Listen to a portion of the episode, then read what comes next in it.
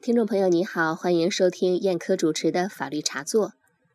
五月二十七日，杨子在接受媒体采访的时候，默认他和黄圣依相恋，并生育有一个儿子。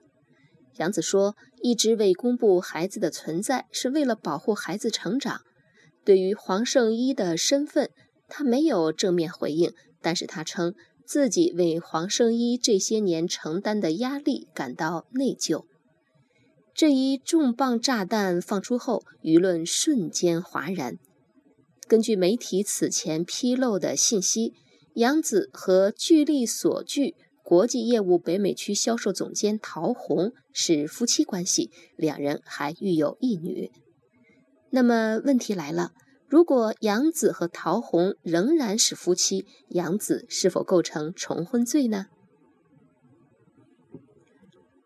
在司法实践中，重婚行为一般包括以下两种：第一种是与配偶登记结婚，又与他人骗取登记结婚，也就是说是两个法律婚的重婚。如果真如网友所言，杨子本人有两个身份证，跟陶红登记的是原名杨建民，跟黄圣依登记的是杨子。如果这两个身份证都是杨子本人，那么杨子涉嫌重婚罪。同时，重婚的可能还不止杨子。也许开始黄圣依不知道杨子已婚，他是被小三的。但是如果他和杨子结婚登记的时候已经知道了事实，那么黄圣依也将涉嫌重婚罪。这是司法实践中所说的第一种重婚行为。也就是法律对于重婚罪的普遍定义，有配偶又与他人结婚，或者明知他人有配偶而与之结婚的行为。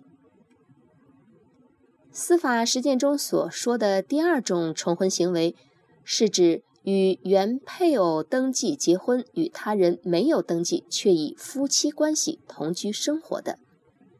这是根据最高人民法院于一九九四年国务院。婚姻登记管理条例颁布实施后作出的司法解释，该司法解释明确，有配偶的人与他人以夫妻名义同居生活的，仍应按重婚罪处罚。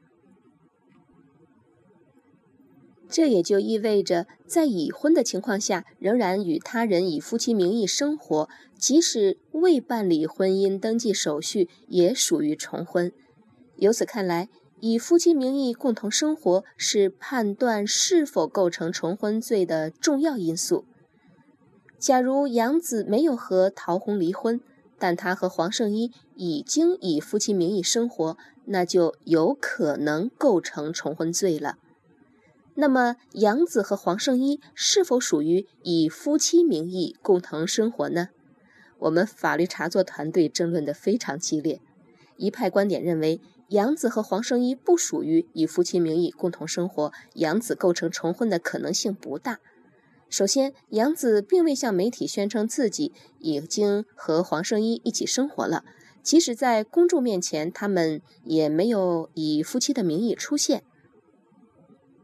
另一派的观点则认为，杨子和黄圣依的行为属于以夫妻名义共同生活。据媒体报道，在他们自己的社交圈里，大家都知道。黄圣依就是老板娘。不久前，在杨子父亲的丧礼上，黄圣依和儿子披麻戴孝出席丧礼，基本上可以认定杨子和黄圣依是以夫妻名义共同生活。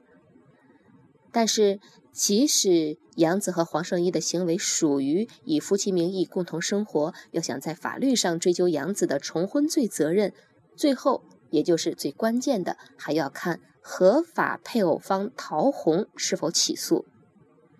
因为重婚罪属于不告不理，除非当事人向法院提出诉讼，一般情况下法院不会主动受理。最后，我还想强调的是，对于重婚罪的探讨，并不仅限于杨子。假如说杨子确实构成了重婚罪。黄圣依若是明知他没有离婚，却仍然和杨子以夫妻关系共同生活，这时如果杨子的合法配偶陶红去起诉了，那么黄圣依也有可能构成重婚罪。好了，听众朋友，您现在收听的是燕科主持的法律茶座。今天和各位谈的话题是：杨子和黄圣依是否构成重婚罪？感谢您的收听，欢迎关注我们的同名微信公众号“法律茶座”。再会。